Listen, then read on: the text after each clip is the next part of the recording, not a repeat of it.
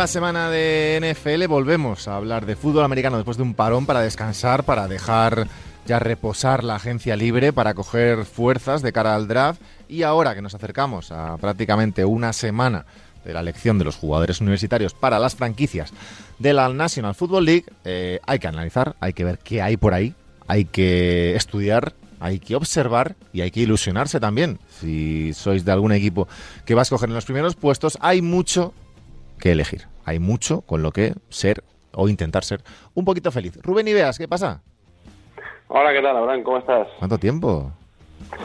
Sí, tú que estás muy ocupado, que estás Hombre. yendo por toda Europa. Ya no te veo, ya no te veo por la tele, ya no. Yo sigo olvida. estando en el mismo sitio, yo no me muevo. ¿Qué tal? Oye, ¿qué tal por La Palma? Que te veía un mensaje ahí en redes el otro día. ¿Cómo van las cosas? Bien, bien, bien, muy bien, de momento mejorando. Lo que pasa es que la zona chunga del volcán pues sigue sigue muy muy complicado y, y la, la verdad es que las imágenes son un poquito impactantes, Claro. ¿no? Porque porque lo ves ahí todas las casas sepultadas y demás, ves eh, una montaña que antes no estaba y, la verdad es que las imágenes son un poquito duras. Pero bueno, ahí vamos, poquito Te a has poco. pasado por ahí ya, ¿no? ¿El qué? Por la zona, digo, si te has podido pasar por la zona ya. Sí, sí, Sí, sí, ¿no? este, este domingo estuve allí eh, con unos amigos.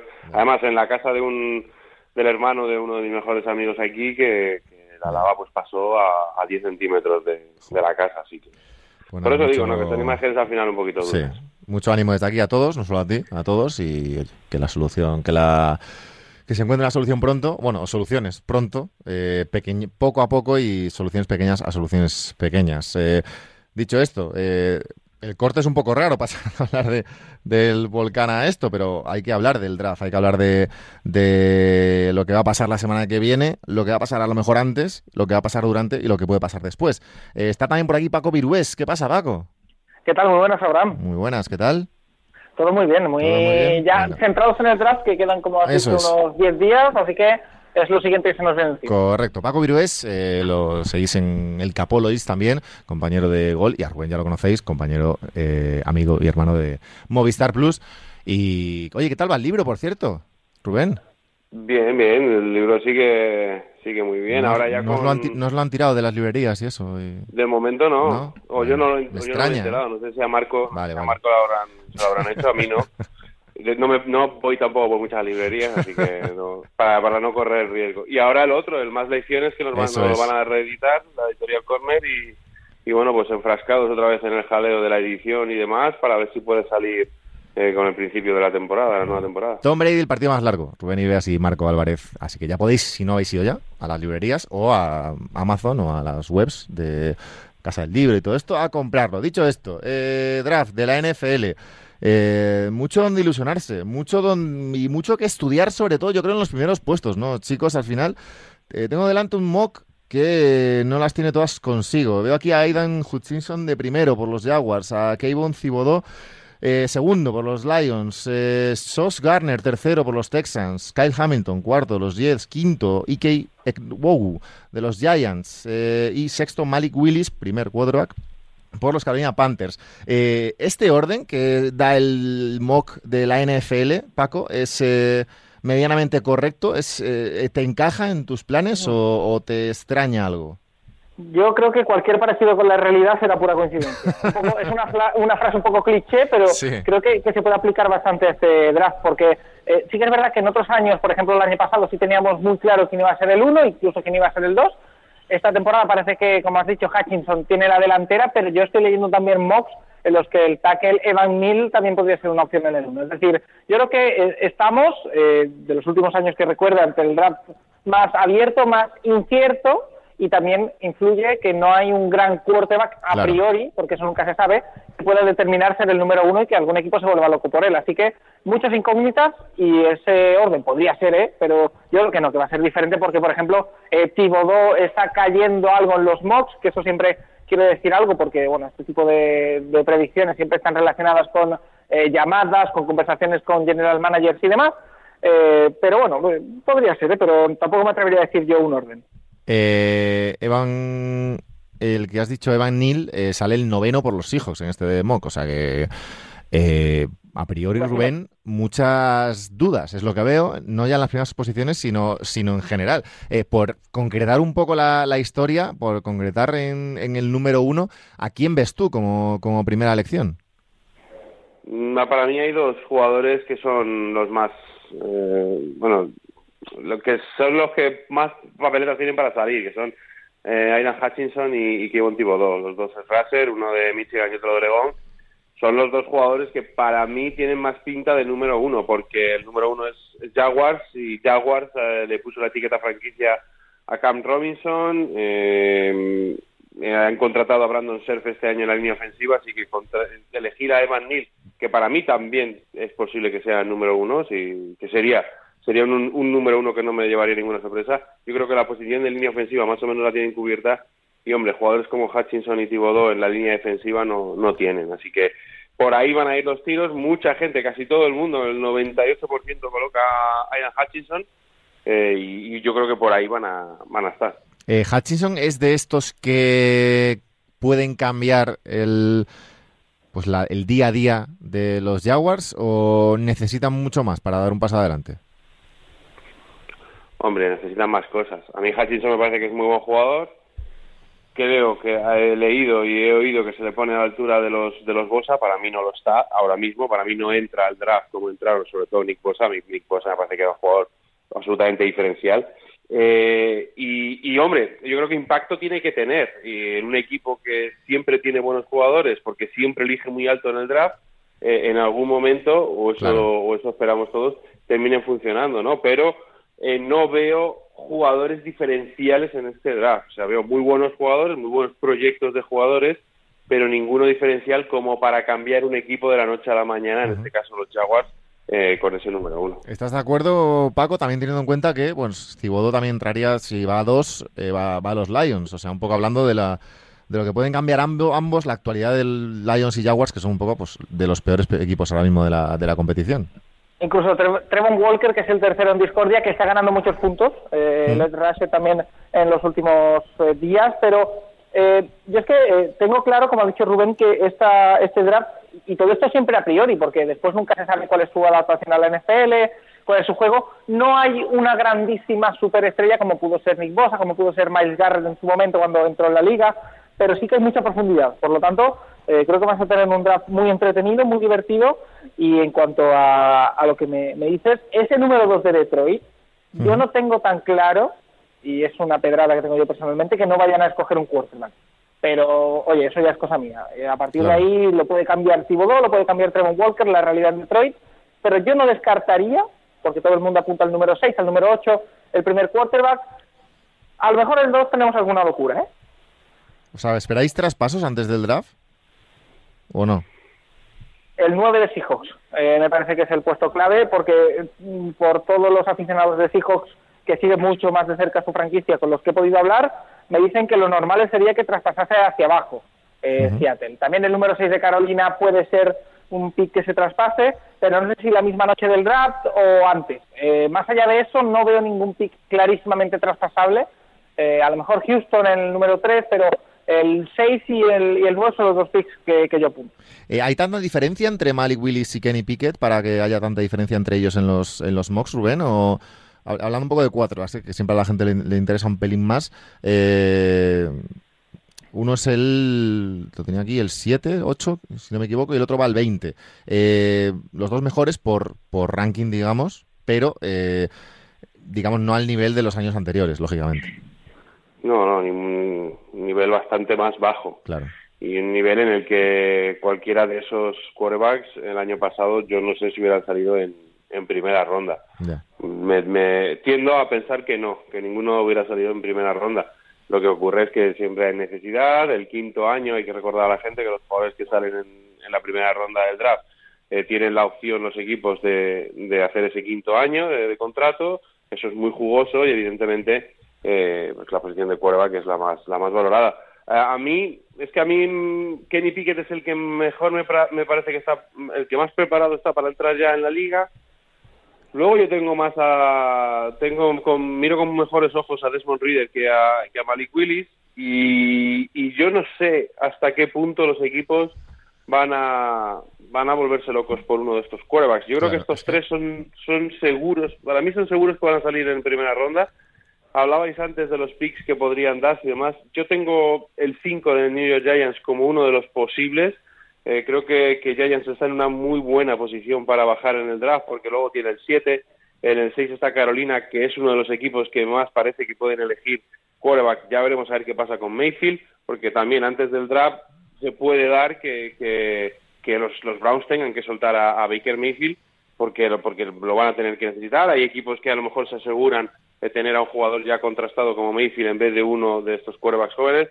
Entonces, para mí ese 5 de Giants es susceptible de, ser intercambiado por eso, ¿no? Porque si te quieres llevar al mejor quarterback de este draft o al chico con el que más posibilidades tienes de, triunfar, tienes que pasar por encima de Carolina, que Carolina parece que se lo va a llevar. Si Carolina consigue draftear a, o sea, que si consigue tradear a, o intercambiar por, por Baker Mayfield, entonces yo creo que el primer quarterback saldrá más abajo. Claro, es que eso se iba a decir, eh, Paco, al final, eh, lo de subir, es evidente que Carolina, eh, Nueva Orleans, Detroit o Pittsburgh, por ejemplo, se me ocurren, necesitan un quarterback o les vendría bien.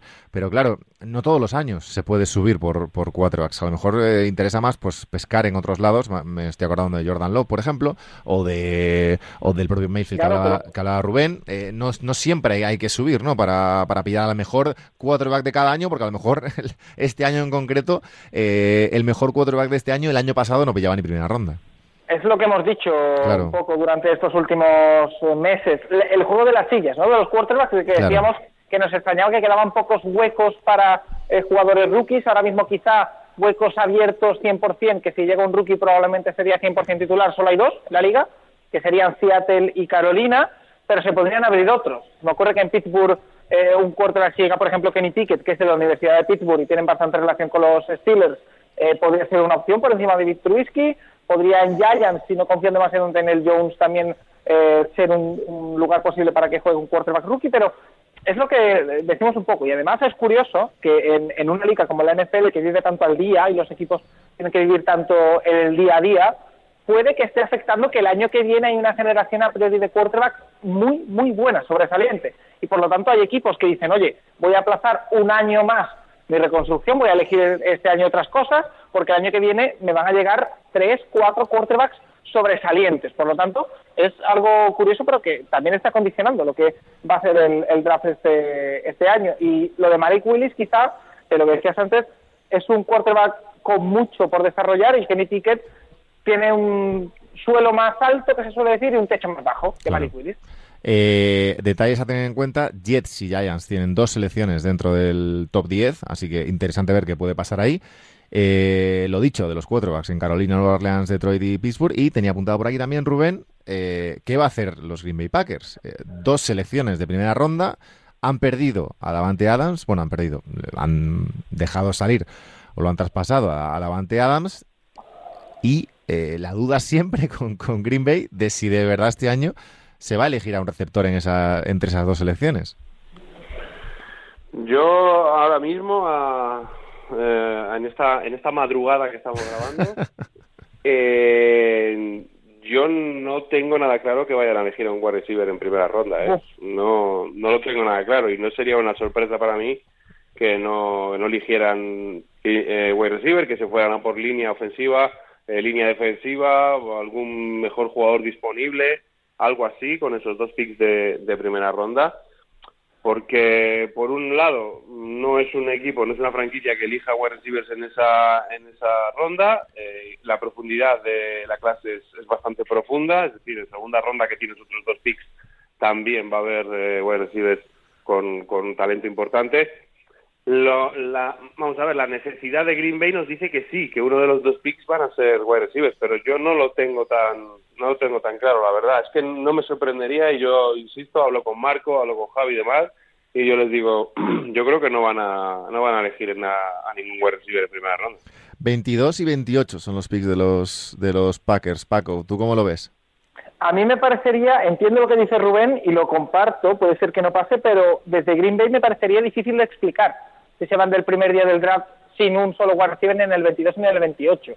Es cierto que la clase de wide receivers de receptores es profunda, que hay bastantes jugadores de una calidad similar, pero teniendo dos picks dentro del top 30, eh, la mayor necesidad ahora mismo de Green Bay es esa. Ahora mismo los receptores que tiene Aaron Rodgers a su disposición son Alel Lazar, Sammy Watkins y Randall Coe, creo que sigue en el equipo, poco más. O sea que ahora mismo el, cuerpo de receptores de, Green Bay, nombre por nombre, si no es el peor de la NFL, está en ello.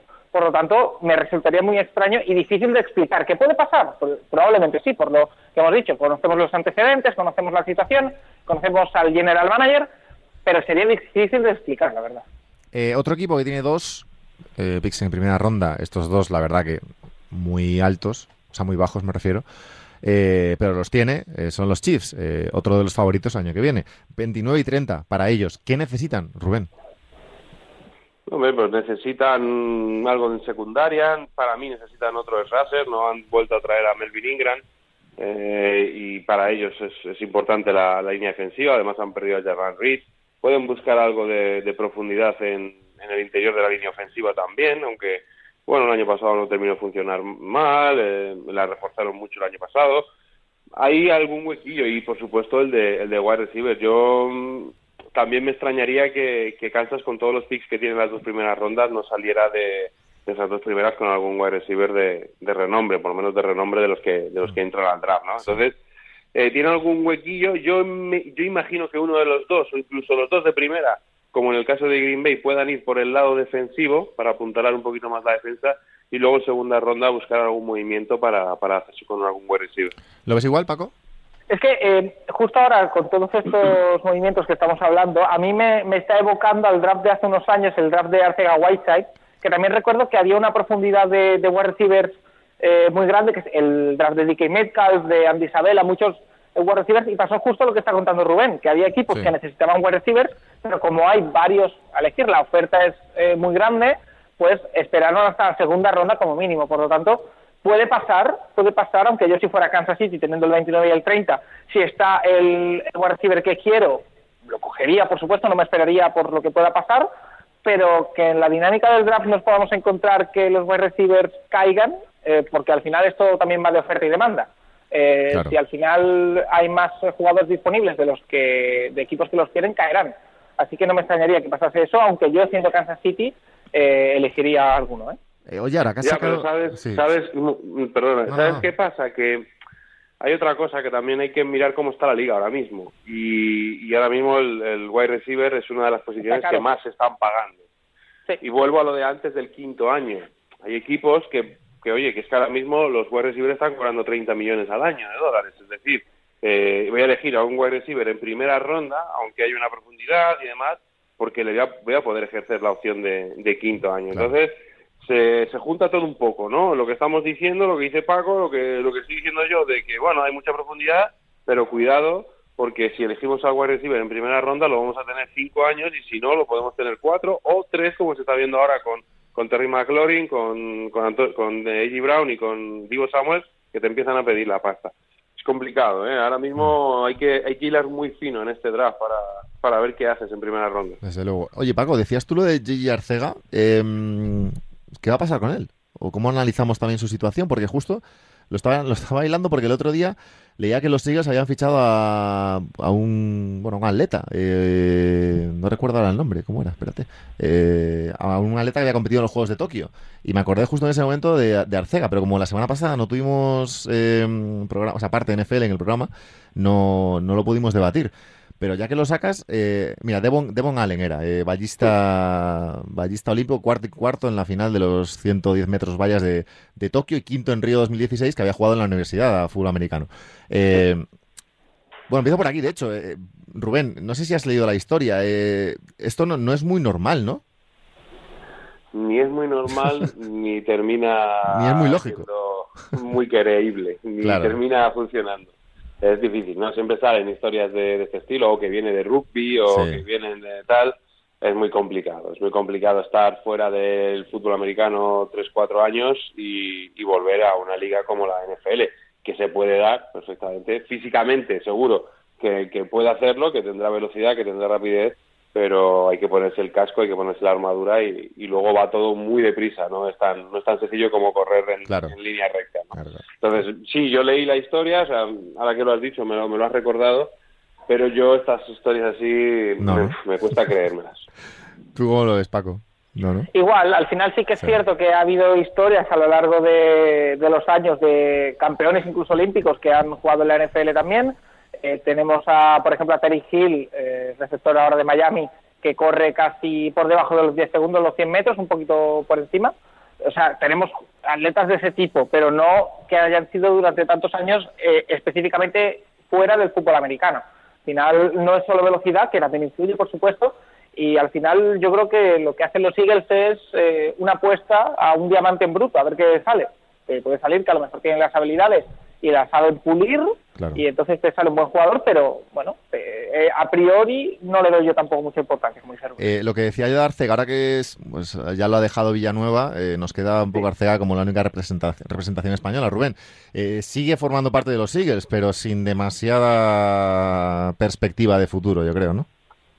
Es muy complicado, es muy complicado para él porque una vez que pasan ya tres años y no sigues y no estás en, no en el equipo, pero sí en, en las condiciones en las que debe ser un, la que debe estar un wide receiver, aunque no seas wide receiver uno, ¿no? que seas dos, tres del roster. Pero ahora mismo hemos visto muy poquito de, de JJ en el campo y al final las franquicias no, no cambian de la noche a la mañana por de pensamiento. Yo no sé si lo veo fuera, yo creo que no, que quizás el training camp lo empiece, pero no descartaría que, que hubiera un intercambio por él, que él mismo buscara otro sitio, empezar desde, desde cero en otro, en otro lugar, que yo creo que le vendría bien a tanto a él como, como por supuesto a la franquicia, que, que yo creo que no tienen a JJ como, como un jugador de valor de aquí al, al futuro. Y sobre todo que fue, eh, bueno, fue, no fue primera ronda, fue segunda ronda, pero bueno, fue, una ronda. alta, Paco. Sí, yo creo que ahora mismo el techo de J.J. Arcea Whiteside de los eh, Eagles es conseguir pasar el training camp, que es un proceso donde se cortan a muchos jugadores, y ahora ya este año sí que le sale rentable económicamente a los Eagles eh, cortarlo, hasta ahora no era así, pero si consigue pasar el training camp, yo creo que formaría parte de los equipos especiales. Yo creo que la época de J.J. Arcea Whiteside como wide receiver en los Eagles se ha acabado. Algo muy raro tendría que pasar. Por lo tanto, o bien, como dice Rubén, busca volver a, empezar de cero en otro sitio, que también yo creo que tendría que empezar desde equipos especiales, pero bueno, al empezar en otro ecosistema puedes tener otro tipo de, oportunidades, o lo veremos en los equipos especiales de los, de los Pero eh, parece complicado. Claro, es que al final...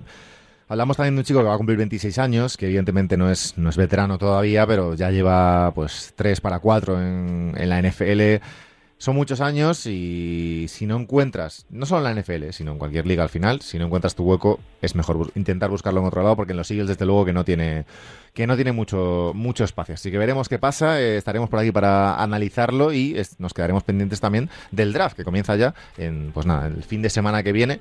Lo tenemos por aquí sin mucho eh, gran talento, pero luego siempre nos sorprenden con alguna cosa. Así que estaremos atentos. Paco Virués, amigo, cuídate mucho. Como siempre, un placer, Abraham. Un abrazo. Rubén Ibeas, amigo, cuídate. Un abrazo, Abraham, a cuidarse. Igualmente, nosotros nos vamos madrugada del martes al miércoles de la semana que viene, un nuevo Noches Americanas aquí en Radio Marca con más NBA, más NFL, playoffs, draft, un poquito de todo. Así que nos quedamos atentos aquí en Radio Marca. Un abrazo.